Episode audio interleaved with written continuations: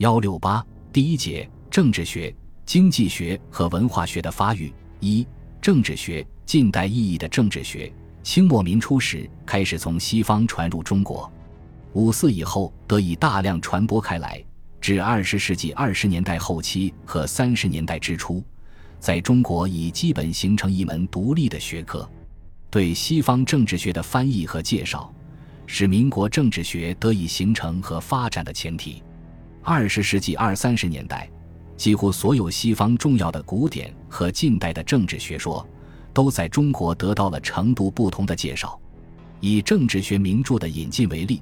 这一时期就先后翻译和重译了柏拉图的《理想国》、亚里士多德的《政治论》、拉斯基的《政治典范》和《政治》、丹林的《政治学说史》、罗素的《政治理想》、基特尔的《现代政府原理》、加纳的《政治科学与政府》。以及巴路杰斯的《政治学及比较宪法论》、波拉克的《政治学史概论》、杰斯的《现代民治政体》和弗里尔的《政治哲学导言》等，特别是美国著名政治学家加纳的著作及其思想，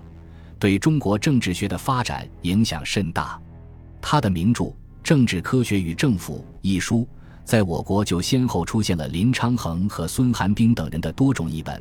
直到二十世纪四十年代末，该书仍然是当时各大学流行的各种政治学讲义最主要的蓝本之一。在介绍西方政治学的同时，我国学者也开始建构自己的政治学科体系。最初，这主要体现在他们所编著的一系列政治学教材和普通读物之中。张卫慈的《政治学大纲》，高一涵和杨佑炯的两本同名著作《政治学纲要》。邓初民的《政治科学大纲》是当时较有影响的开拓之作。张维慈堪称我国近代资产阶级政治学的奠基人之一。他的《政治学大纲》一九三零年由商务印书馆出版，对政治学的基本问题做了较详细清楚的说明，产生了广泛的影响。邓初民开始讲政治学时，用的就是张氏的书作为课本。张维慈的其他著作还有。政治制度浅说、政治概论等，高一涵的《政治学纲要》问世于一九三零年，最初由神州国光社出版，曾再版几次。它的特点是对中国的政治制度论述的特别详细，这是政治学中国化的早期努力。萨孟武、杨公达、李胜武、周绍章、黄开山、桂崇基、倪敬存、陈柱山等人。也都对中国政治学的创建做出过各自的贡献。萨孟武曾著《政治之基础知识》和《政治学概论》，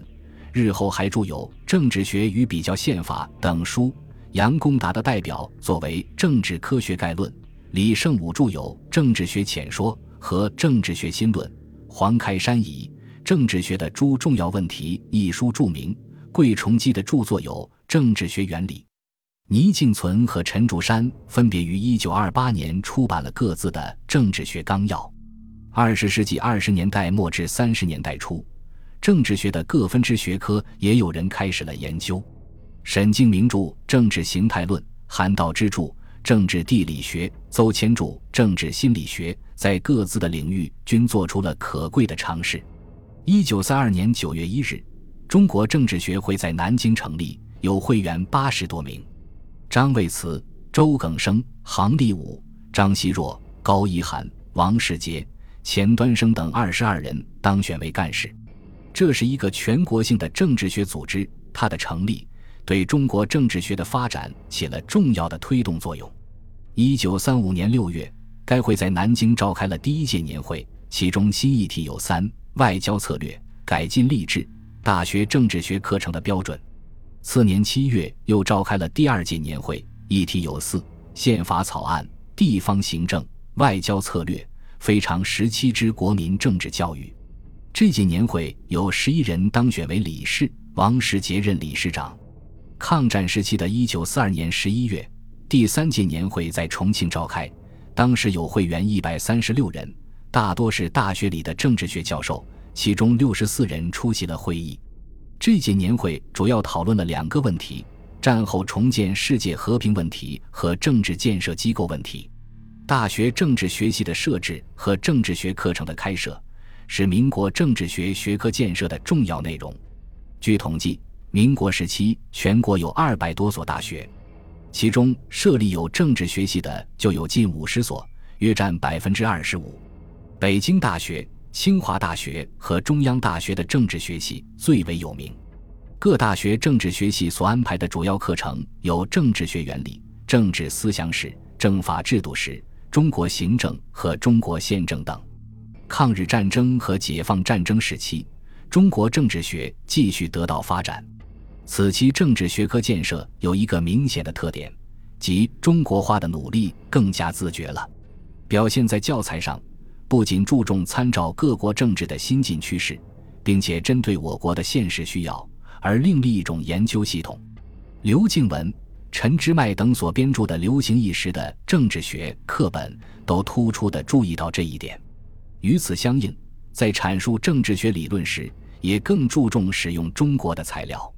表现在研究上，则是更趋重对中国政治史和现实政治问题的探讨。争取为中国的政治建设服务。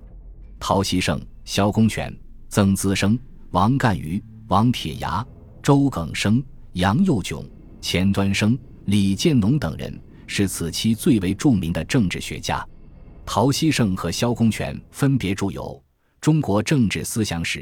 曾资生的名著为《中国政治制度史》，王干瑜著有《中国的政治改进》。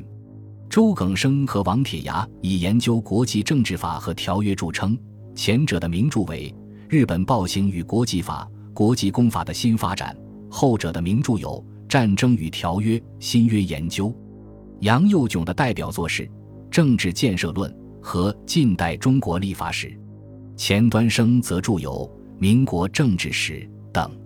此外，王亚南的《中国官僚政治研究》，王世杰的《比较宪法》。董林的《中国政府》，王羲和的《政治浅说》，邓文璇的《政治艺术论》，朱义松义的《政治学与其他社会科学》，也都对此期的政治学研究做出了各自的贡献。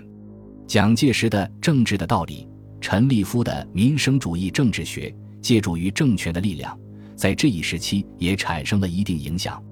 总之，民国时期的政治学以资产阶级政治学为主流。